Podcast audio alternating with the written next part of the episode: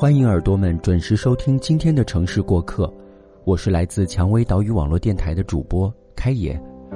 你有没有幻想着在离家千里之外的城市扎根，从此远离父母，回到出租的小屋，内心茫然的找不到归属感呢？今天我们要跟大家讲述的故事，来自于网友《圣经上的子弹》的生活在北京。此文送予所有在北京生活过的耳朵们。希望你们的北京生活可以赋予你们人生足够的幸福感。栏目由喜马拉雅和蔷薇岛屿网络电台联合制作，独家发布。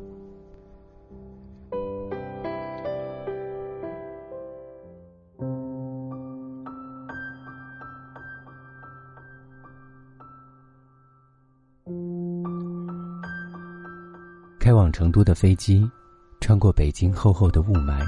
破云而出的瞬间，我终于能静下来，回想之前北漂的大半个月的日子。二零一四年新年刚过，我踏上了去北京的列车。下火车的时候是晚上，北京正下着雪，是南方的孩子很少见到的雪，空气冰冷而干涩。在这之后的二十多个日夜里，我都偏居于这座城市的一隅。我很幸运。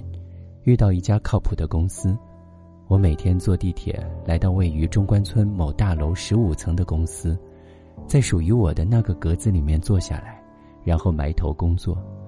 窗外是北京理工大学和中关村大街，一路延伸，它的两旁坐落着这个国家最值钱的公司和最有名的大学，那里面装着这个国家最有钱和最聪明的人，而我。和他们的距离如此之近，我想，这大概是无数人来北京打拼的原因之一。在这里，机会和污染一样多，但是，你总能找到志同道合的人。每天下班回住处的路上，我会在凛冽的寒风里面盘算着每天的支出和预算。为此，我安装了记账软件，仔细记录每一笔支出。细到一瓶矿泉水，或者一包纸巾。尽管如此，我还是没几天就把身上带的钱花光了。然后我给团队老大发邮件，问能否预支一部分工资。十分钟之后，一千到账。我把这一千细分到每一天，包括乘坐地铁、吃饭和购买生活必需品。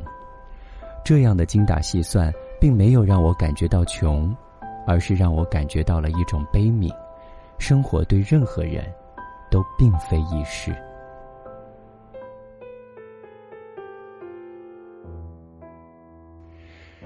北京的房价贵得离谱，我幸运的住着一套价值一千万的豪宅，其实那是公司未融资之前的办公场所，在北京三到四环左右的一个小区里面，面积约为一百一十平。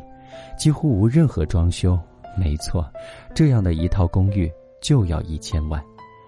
每次躺在这一千万的房子里的折叠小床上，一想到我睡的这个房间都值几百万，我就感受到一阵阵来自这个世界的深深的恶意。京城米价方贵，居大不易。公司所在的大楼负二层有一个食堂，办张卡就可以在那里吃饭。不过味道实在不敢恭维，不仅如此，价格更让我无力吐槽，所以我每天中午几乎只吃炒饭加包子或者面食。不得不说，北京的很多包子都是不错的，至少在肉馅儿的含量上。某天，公司为所有员工发放了呼吸面罩，这是一个很奇葩的福利，我想除北京之外的任何城市都不会有这样的福利。在北京的这段日子里，几乎每天的雾霾都非常严重，少数几天遇到晴朗清澈的天空，就觉得整个世界都好了。北京的地铁很便宜，故宫的门票也很便宜，胡同里会有下棋的大爷，驴肉火烧的小店到处都是，香味弥漫着门前的路径。听老人们操着金片子聊天也很有趣，我觉得这座城市本身是友好的。只是太过膨胀的人口已经超过了它的极限，到处都是行色匆匆的路人和招聘的广告，来的和走的，像水一样冲刷着这座城市本来的风韵和文化，使其变得淡之又淡。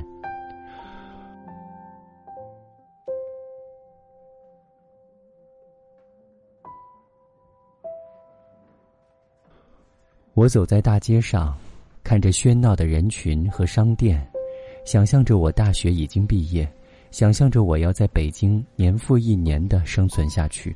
我立即感受到一股厚重的压力，这种压力不会让人痛苦，只让人觉得乏力。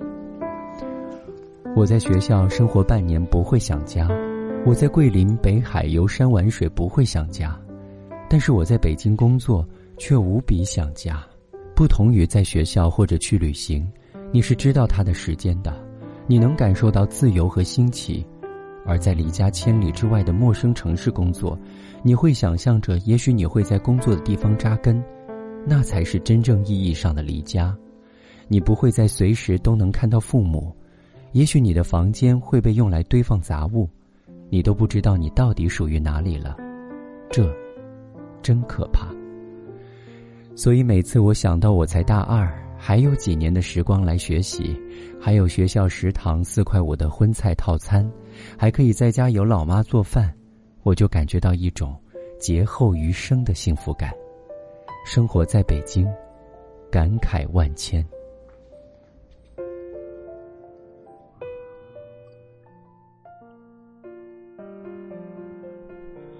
其实每个人的生活都是如人饮水，冷暖自知。不论你是选择坚持扎根在北上广，还是选择回到家乡留在父母身边，都是在追求自己内心的归属感和幸福感。不管是在哪里，不管选择什么生活方式，此心安处即无乡。好了，又到了互动话题的时间了。